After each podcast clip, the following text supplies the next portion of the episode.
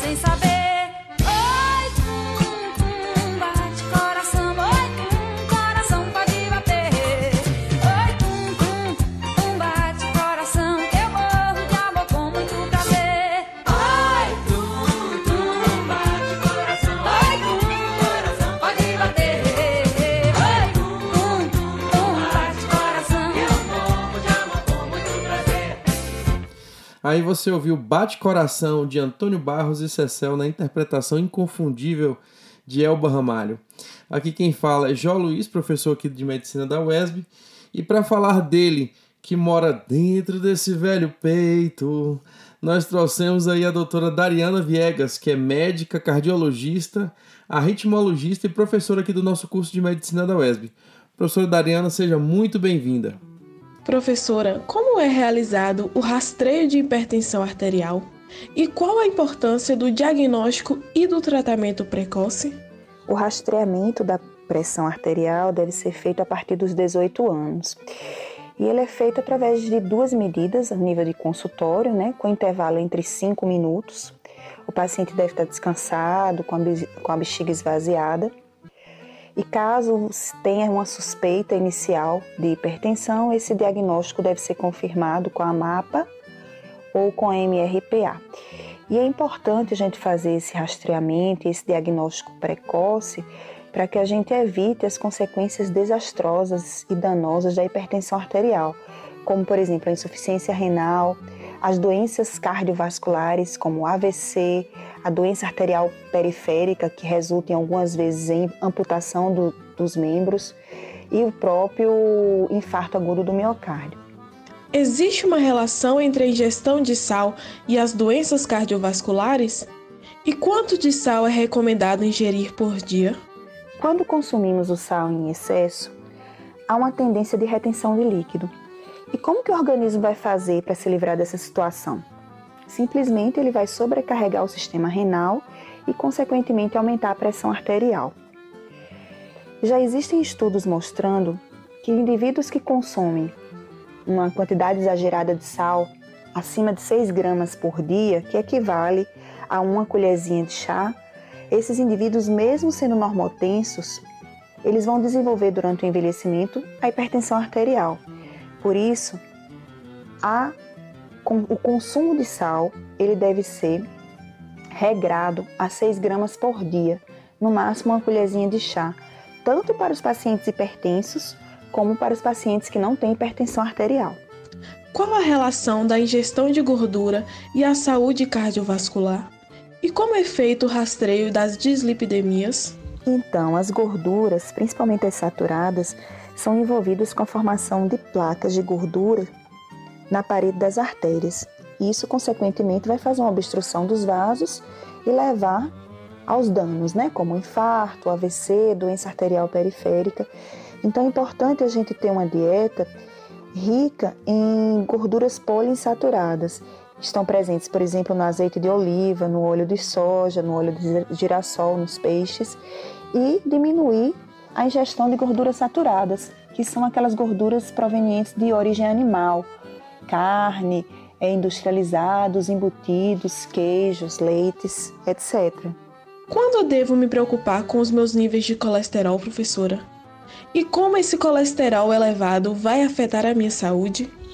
As últimas diretrizes brasileiras de dislipidemia recomendam que se você tiver um colesterol acima de 190 um HDL colesterol, que é o colesterol bom menor do que 40, um nível de triglicérides maior que 150 em jejum ou maior que 175 em não jejum, você é portador de dislipidemia. É, isso daí é, é uma questão que a gente todos sabem que o aumento do colesterol ele também é associado a aumento das doenças cardiovasculares pela própria sobreposição de gordura no nível dos vasos, né? Formação dessas placas de gordura a nível de paredes arteriais, levando às suas obstruções. Bom, e qual a relação entre o tabagismo e as doenças cardiovasculares? Eu diria que é uma associação extremamente maléfica.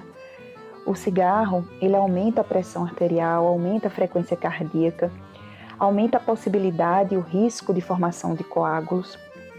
E já é sabido que pessoas que fumam tem um risco de duas a quatro vezes maior de desenvolver é, problemas cardíacos, principalmente se essa população forem mulheres em uso de pílulas anticoncepcionais, ou seja, cigarro definitivamente é um fator de risco modificável e que deve ser desestimulado. Verdade, professora. Se você nunca fumou, ouvinte, nem experimente. Nenhuma quantidade realmente é segura. Agora, se você fuma, minha sugestão é que você pare Aqui no programa nós já temos várias dicas, na verdade, para parar de, de fumar. E se você parar de fumar, preste atenção, só um ano o seu risco de infarto já cai pela metade. Ou seja, também se você não parar de fumar no próximo ano, seu risco de infartar é o dobro. Então, pare de fumar ainda hoje.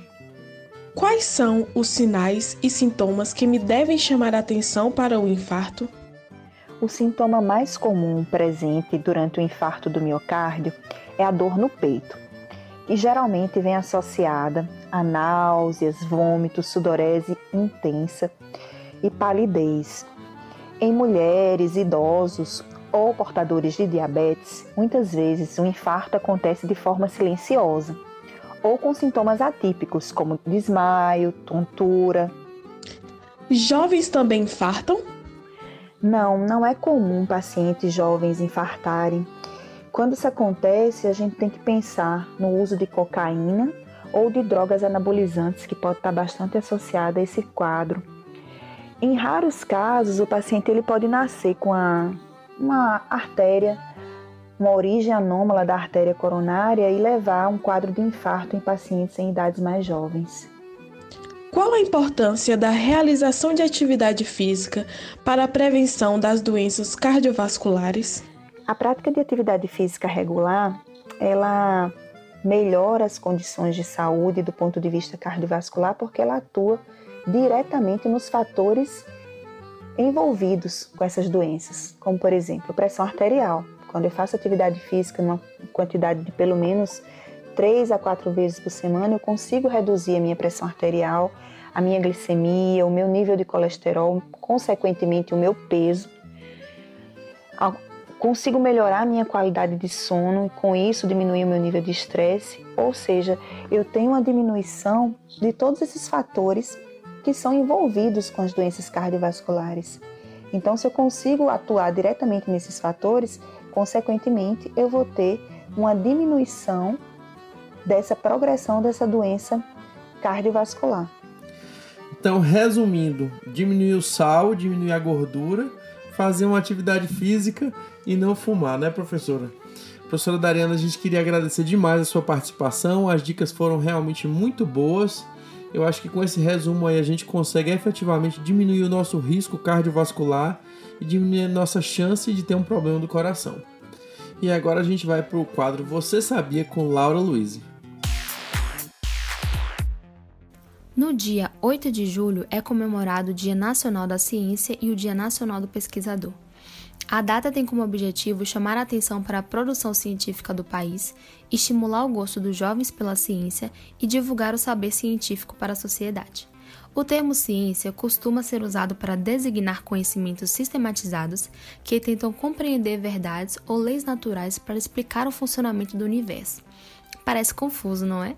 Mas na verdade, a ciência está ligada a quase todas as etapas do nosso dia a dia, desde a cafeteira que prepara nosso café até o aplicativo que informa sobre o trânsito nos trajetos que percorremos para chegar no trabalho. Se hoje nós temos qualidade de vida, podemos viver mais, isso tudo é graças à pesquisa científica. Ao responder grandes perguntas e enfrentar desafios do nosso cotidiano, como por exemplo doenças, pragas, epidemias, a ciência cria o conhecimento, melhora a educação e a qualidade de vida das pessoas. Sem a ciência, não teríamos a insulina que salva vidas, sem a ciência, não teríamos as vacinas, não teríamos os fármacos que curam e que também tiram a dor. Então, nesse cenário de busca para a solução de problemas no nosso dia a dia está o pesquisador científico, que também tenta entender como é que o mundo funciona. E são esses pesquisadores que são acionados todas as vezes que a sociedade enfrenta um momento crítico. Valorize a ciência, valorize a construção do nosso conhecimento. Quer entrar em contato com a gente? É bem simples. Na nossa página do Instagram, arroba SOS Saúde Sudoeste, você consegue encontrar todas as informações que passaram no programa de hoje e nos episódios anteriores. Você também pode enviar uma mensagem para a gente, deixando a sua sugestão, crítica ou comentário na nossa ouvidoria. E ainda pode ouvir a playlist oficial com as músicas que tocam no nosso programa. Legal, né? Então vai lá e deixe seu recado. O Instagram é Sudoeste. Estamos terminando aqui o nosso primeiro bloco mas fique com a gente que a gente ainda vai ter muita coisa aqui para vocês. Os mitos verdades ainda em relação ao próprio coração e também dicas para melhorar ou então para evitar o reumatismo com a professora Flávia Ferreira, que é reumatologista e que vai dar dicas super interessantes para você. Você não pode perder. Nós vamos para um intervalo rapidinho e a gente já já volta com mais um novo bloco. SOS Saúde Sudoeste Estamos de volta pela USB FM e agora a gente vai para aquelas dicas que não pode faltar, né? Dicas para uma vida saudável. E hoje no quadro de Dicas para uma vida saudável, a gente trouxe uma convidada muito especial, que é a professora Flávia Ferreira professora Flávia, ela é médica, reumatologista, ela é mestre pela Universidade Nova de Lisboa e ela é professora do curso de medicina aqui da UESB. Professora Flávia, seja muito bem-vinda. Boa tarde. Boa tarde a todos os ouvintes da Rádio UESB. Boa tarde, professor João Luiz. Gostaria de agradecer o convite para participar do programa e parabenizar os organizadores pela iniciativa desse quadro focando em dicas para uma vida saudável. Ô professora, nós que agradecemos. Na verdade é uma satisfação grande poder contar com a sua participação aqui, né? E agora vamos lá para as suas dicas de uma vida saudável. Bons hábitos de vida certamente influenciam de forma positiva na evolução da maioria das doenças, e no caso das doenças reumáticas não é diferente. Quando falamos das doenças degenerativas, como a osteoartrite ou artrose, como é mais conhecida, e a osteoporose, sabemos que a prevenção começa na juventude. Mesmo sendo doenças que têm um fundo genético, o hábito de praticar atividades físicas regulares, o que permite manter um bom tônus e força muscular, levam ao melhor alinhamento das articulações, tendo um efeito protetor nesse processo de desgaste da cartilagem articular. Além disso, os exercícios físicos facilitam a mobilização do cálcio para os ossos, adiando e até mesmo impedindo a instalação de osteoporose. No caso da osteoporose, uma alimentação rica em cálcio também tem efeito protetor, bem como a exposição solar adequada, que mantém bons os níveis de vitamina D, o que é essencial para os ossos. Interromper o tabagismo também é uma medida importante na prevenção da saúde óssea. Interessante que falamos do mal que o cigarro faz para o coração no bloco anterior, né, com a professora Dariana. Mas ninguém pensa que o cigarro atinge inclusive até os ossos, né? Gente, não tem jeito não, viu? Nós realmente precisamos combater aí o tabagismo. Saindo do campo das doenças degenerativas, uma outra doença reumatológica cujos pacientes se beneficiam muito de hábitos de vida saudáveis é a fibromialgia, descrita como uma síndrome dolorosa crônica, muitas vezes incapacitante. Vários estudos comprovam o benefício da atividade física regular, principalmente com atividades aeróbicas, atividades de alongamento, como um ponto-chave no controle das dores, sendo especialmente efetivas quando o paciente encontra alguma atividade que lhe dê prazer, pois a constância na prática é essencial. De igual importância nesse contexto, não posso deixar de citar a qualidade do sono. O hábito de dormir bem, respeitando a necessidade de cada indivíduo, é indispensável quando lidamos com pacientes fibromiálgicos. Bem, como é sabido, a reumatologia lida com um número grande de doenças, são mais de 150 descritas. Por isso é mais difícil generalizar as orientações. Mas sem dúvida, uma boa rotina alimentar, interromper o hábito de fumar e a ingesta excessiva de bebida alcoólica, manter uma exposição solar adequada, praticar atividades físicas regulares ajustadas a cada paciente, cuidar da saúde mental e ter uma rotina de sono saudável são medidas bem-vindas na busca de um bom controle dessas doenças e de uma vida mais saudável como um todo. Com certeza. Eu espero que as dicas sejam úteis aos ouvintes e mais uma vez agradeço o convite. As dicas foram ótimas, professoras. Agora, pessoal, a gente tem que começar a implementar essas dicas que vocês têm ouvido aqui toda semana. Professora Flávia, muito obrigado pela sua participação. Dicas para uma vida saudável.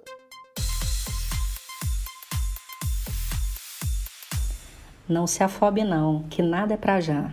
O amor não tem pressa, ele pode esperar em silêncio, num fundo de armário, na posta restante, milênios, milênios no ar. E quem sabe então o rio será alguma cidade submersa. Os escafandristas virão explorar sua casa, seu quarto, suas coisas, sua alma.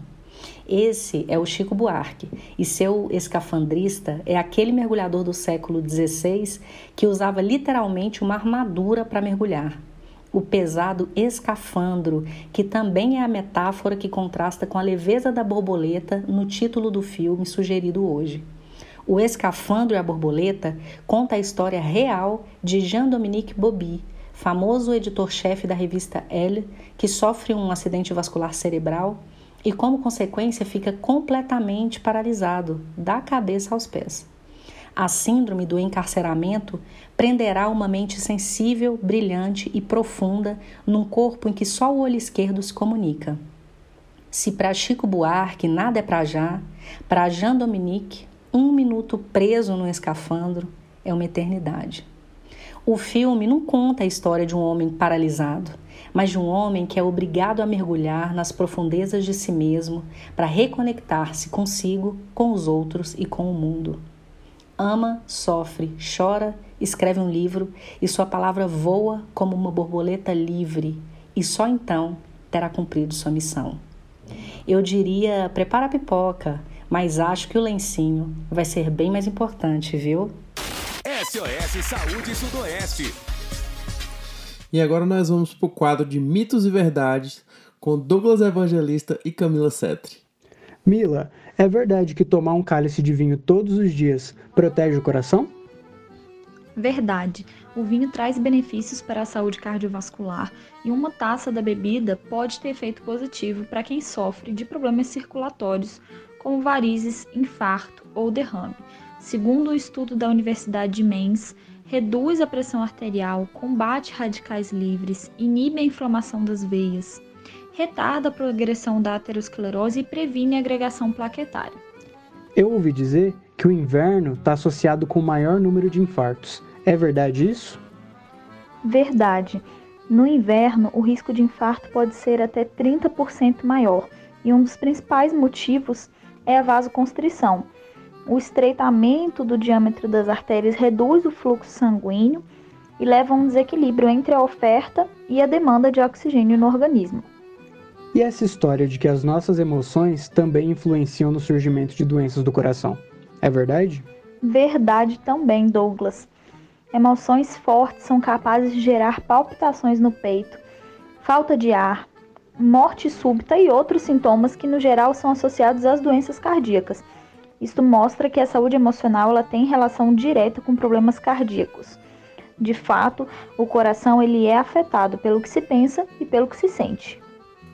E eu vou aproveitar esse gancho, já que a gente está falando de coração e vocês desvendaram esse mito ou verdade, e eu vou aproveitar para indicar um livro de um cardiologista, que é o Dr. Marco Aurélio Dias da Silva, chamado Quem Ama Não Adoece. E ele trata exatamente da influência das nossas emoções e do nosso sentimento na nossa saúde. Quem ama não adoece sugere que as pessoas que têm um amor fraternal, são generosas, compassivas, resilientes, elas têm uma menor chance de adoecer, ou então uma melhor chance de cura.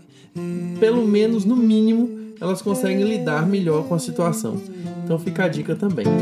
Meu coração tá batendo, como quem diz não tem jeito. Zabumba bumba esquisito, batendo dentro do peito. Teu coração tá batendo, como quem diz não tem jeito. O coração dos aflitos pipoca dentro do peito. O coração dos aflitos pipoca dentro do peito. Coração bobo, coração bola, coração balão, coração São João. A gente se ilude dizendo já não há mais coração. Coração bobo, coração, coração bola, coração balão, coração São João. A gente se ilude dizendo já não há mais coração. A gente se ilude dizendo já não há mais coração.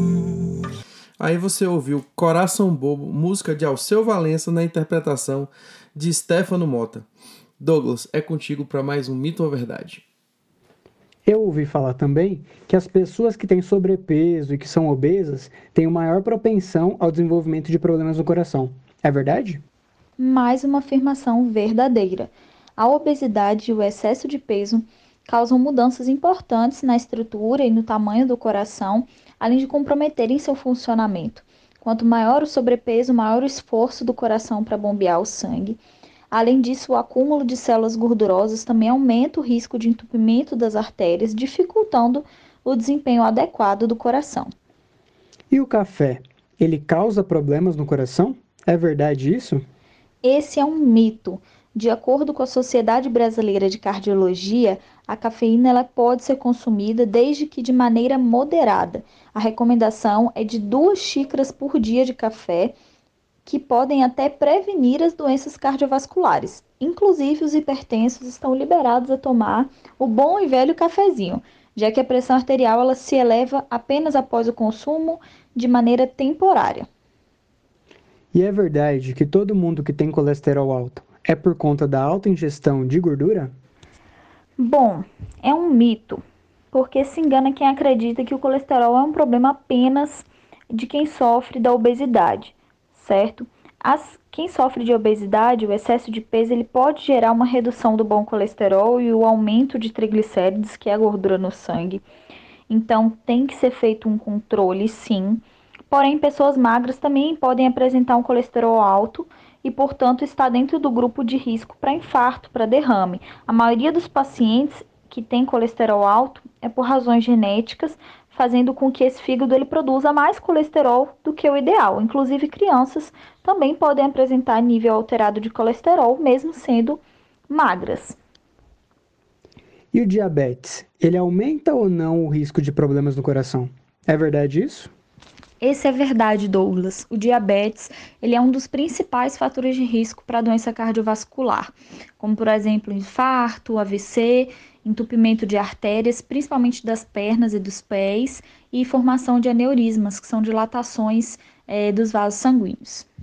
SOS Saúde Sudoeste. Então, quer enviar a sua sugestão, crítica ou comentário para a gente? Corre lá na nossa página do Instagram, arroba SOS Saúde Sudoeste.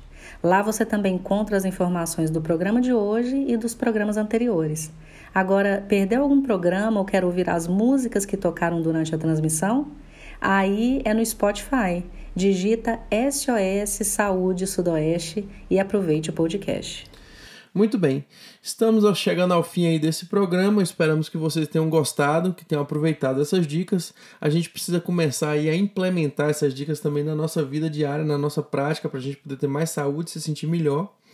E na próxima semana nós falaremos sobre urgências, é isso mesmo, inclusive dando dicas sobre como agir em algumas situações. Você é o nosso convidado e não pode ficar de fora dessa. Uma ótima semana a todos, um forte abraço e até a próxima segunda. SOS Saúde Sudoeste, uma produção que traz a informação como mecanismo de promoção e proteção da saúde, do bem-estar e da qualidade de vida para a população da nossa região. Realização do curso de medicina da Universidade Estadual do Sudoeste da Bahia, Campus Vitória da Conquista.